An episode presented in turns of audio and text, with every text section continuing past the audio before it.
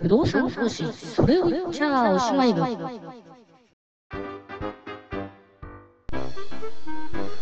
このプログラムは約30年弱不動産投資に関わってきた私が個人の不動産投資のそれを言っちゃおしまいな話を楽しみながらお話しするプログラムです本やセミナーでは教えてくれない不動産投資の中身についてワンルームマンションから J リートクラウドファンディングあるいはマーケットや法律税金その他の Tips やノウハウまで幅広く皆さんにお伝えしたいと思いますえー、喋りは素人なんですけれども、なんとか頑張っていきますので、お付き合いのほどよろしくお願いいたします。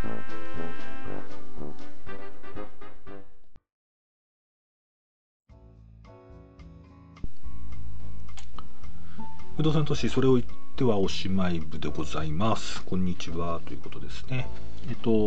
録音ね、ちょっと長いお休みして再開2回目って感じなんですけど、えっと、前ね、話がね、ちょうどね、あの、尻切れトンボになってましてね、えっと、借地借家法、沼っていうふうに 申し上げておりましたけど、案の定ね、1回2回で終わるどころか、3回4回経っても終わる目処が立たないっていうところなんですけど、えっと、その話をね、えっと、してね、ちょっと尻切れトンボになってました。で、ちょっとおさらいすると、借地借家法っていうのがあって、まあ、これは、えーと、テナントさんですね。入居者さん田中さん。を大家さんから守る法律っていうのがまあねあのずっと第一次世界大戦の後から ずっとこういう法律がね、えー、面々と法律,、ね、法律の名前はね変わってますけどあの法律が面々と続いていてとにかく田中さん、えー、入居者さんの権利が強いんだっていうお話をしていてで、えーと、簡単に言うと入居者さんにちょっと問題があるというふうに思っても、えー、なかなか追い出すことはできない。賃貸借契約の解除をすることはできないっていう話をしてで、まあ、よくある話としてじゃあそのあの入居者さんがね家賃を滞納してない、えー、時にねどういうふうになるんだっていう話をこうしていてで、えっ、ー、と、内容証明郵便っていうのを出すんですよ、みたいなところまで話したんですかね。えー、で、まあ、その辺のね、ところもこう、あれすると、まあ、まず、ね、家賃の滞納が始まった。で、滞納が始まったらね、まずね、絶対にあの、やんなきゃいけないのは、あの、それをほっぽらかしちゃダメですね。あの、例えば30、まあ、月末ないしね、25日が、その入金日で、その日入ってなかったって言った時に、あ、じゃあちょっとまた2日、3日後ぐらいに、あの、もう一回、あの、銀行のね、入金確認しましょうかなんて言ってちゃダメですって。あの、当日入ったのは確実に当日に連絡しなきゃダメです。で、連絡取れなかったら翌日も連絡する。あの、とにかく督促は続けなきゃダメですね。えーということなんですが、えっ、と、まあでもね、何回督促しても電話に出ないとかね、えー、あるいは電話に出ても、まあ、のらりくらりとか、あるいは泣き落としされて、なかなか家賃入ってこない。ああ、じゃあもうね、家賃全然入れてくれないから、もう出てってくださいよっていうのはね、出てってくださいよっていう権利はあるんですけど、まあ、それでね、えーと、出て行かせられるという権利はないっていうことでして、で、えっ、と、大体、一般的にもちろん例外もありますけれども賃貸借契約って大体入居者さんが2ヶ月家賃を滞納したら、えー、とその契約って解除になりますよっていう契約の情報が入ってるのが一般的だと思います。でもねじゃあね2ヶ月だったらねすぐ解除できるかっていうともちろん解除をね訴求してするっていう考え方には最終的になる可能性はあるんですけれどもまあだからといってね 部屋のね鍵ね勝手に変えてねやっちゃうってことはできないんですよね。なので手続き的にはどうなるかっていうとまず、家賃の滞納が入りました。でその間ね電話でもね手紙でもね何でもいいから督促を続けます。で入ってくりゃいいです。入ってくりゃいいですね。入ってくりゃいいですけど、えー、2ヶ月間ちょとうとう入らなかったって言った時に次は内容証明郵便を送るんですよと。でその内容証明郵便を送るっていうのは何かっていうとあなたもう2ヶ月間滞納してますよねと。ということはえーと、お互いね結んだ賃貸借契約の第何条にここ書いてありますからもうこの時点をもってあなたとの賃貸借契約は解除されましたよでつきましてはえっ、ー、とまあそのそのね次の条件はあるありますよね、えーと、いくついろいろあると思うんですけども、まあ、例えばですけども、えーと、7日後までに、えーと荷物をまとめて出てってくださいっていうような内容証明郵便を送るんですね。で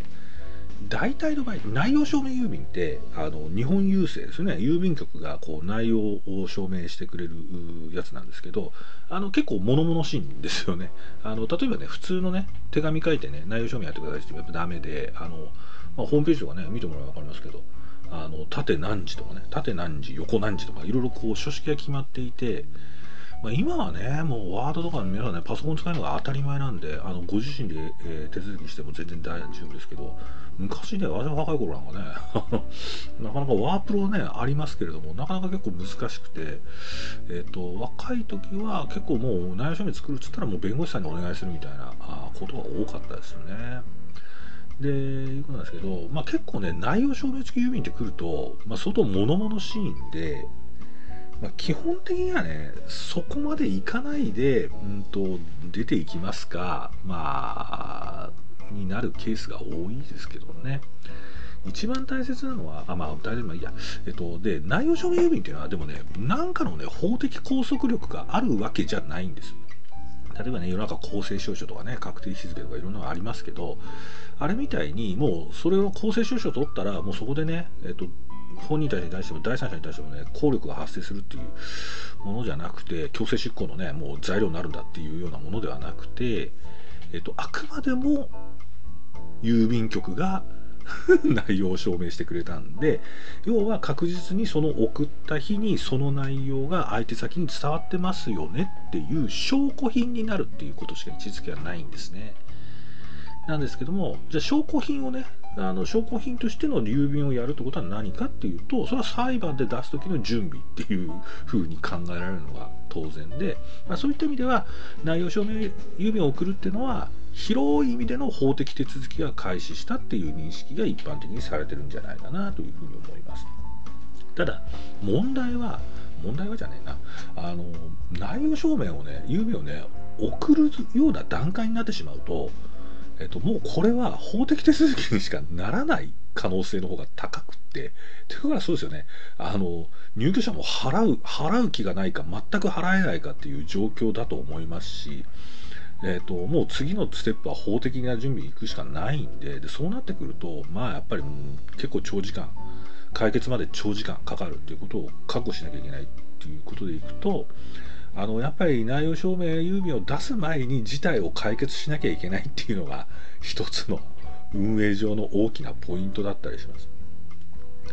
だけどね、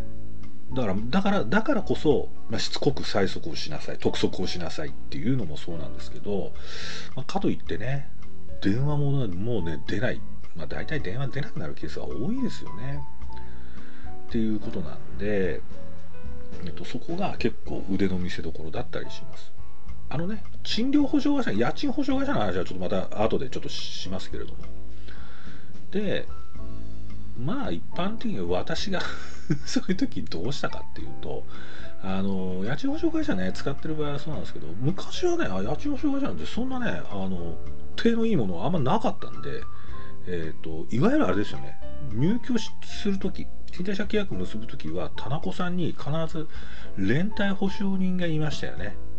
えー、まあ、今でも保証会社使わないところは必ず連帯保証人いると思います。でえっとまあ一つはやっぱ保証人に連絡しますってことですよね。まあそれがあのまあ親御さんであることは多いですけどね、えー、親御さん兄弟え、会社の上司いろいろありますけど、えっと、まず、まあ、保証に連絡しますよっていうね あのことですね。ただ保証人も、ま、基本的にはあんまり当てにならないケースが多いです、まあ、特にね自宅の家賃滞納しちゃう人の保証人っていうのがそんなに硬いっていうことはねあんまり考えられなくて。えっ、と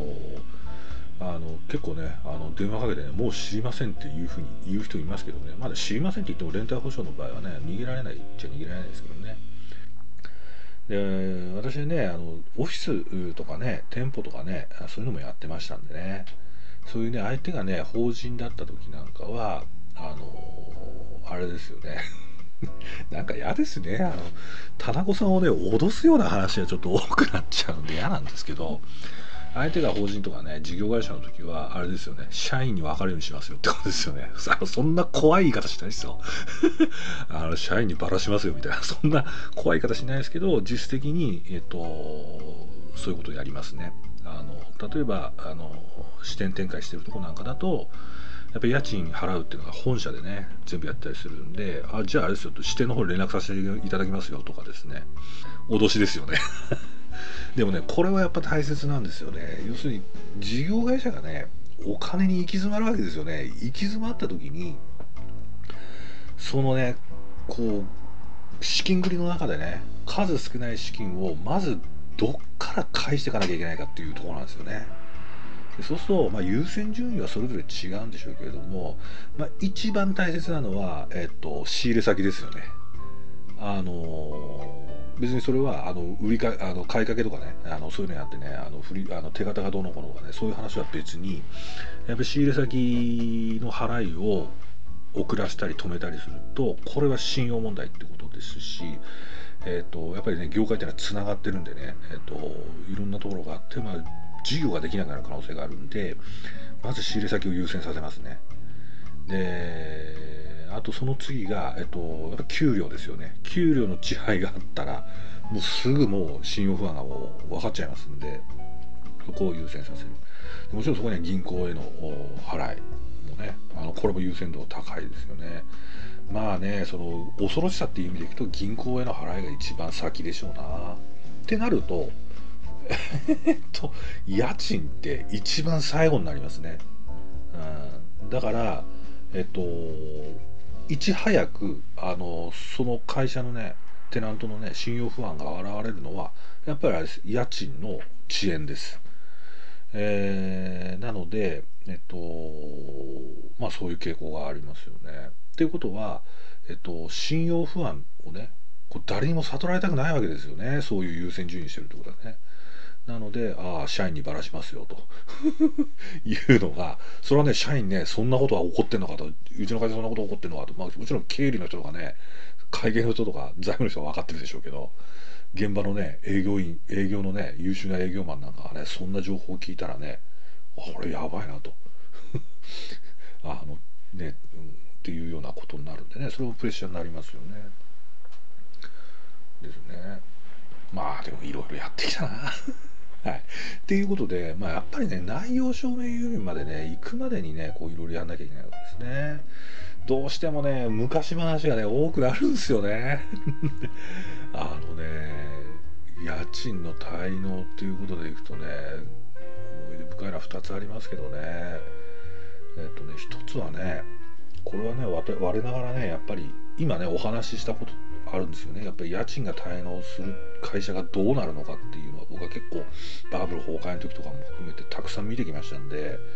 やっぱその自分のね感覚とか嗅覚ってねやっぱりね あれながらねすごいなって思ったのがね一個あったのがですねあれですね某英会話教室ですね。えーと、今もあります。今もありますけど今はねあのちゃんと資本も変わって経営も変わってるんでもう新しい会社として生まれ変わってますけどなんかねあのピンクのうさぎのね英会話教室ございましたよね。あそこですね。であれねあの事件が起こった時に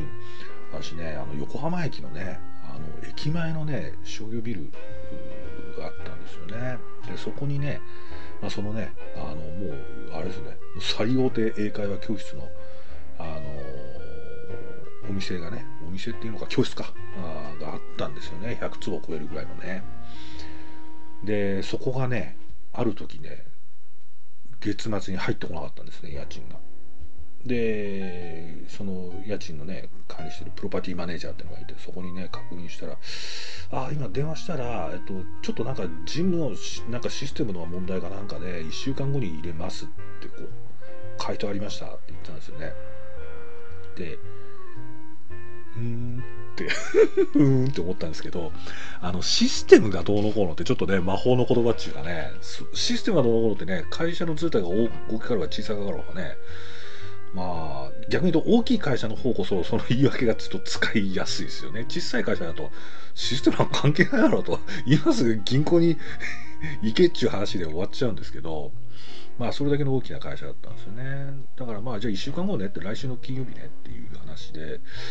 えー、一応そこまでは待ちました。でねあのー、ただ奇妙だったらね入んなかったんですよね。でこれはやばいっていう アンテナがピーンと張ったんですよね。っていうのはねあちょっとね ちょっと時間がね ここで切れるってことで一旦切りますね。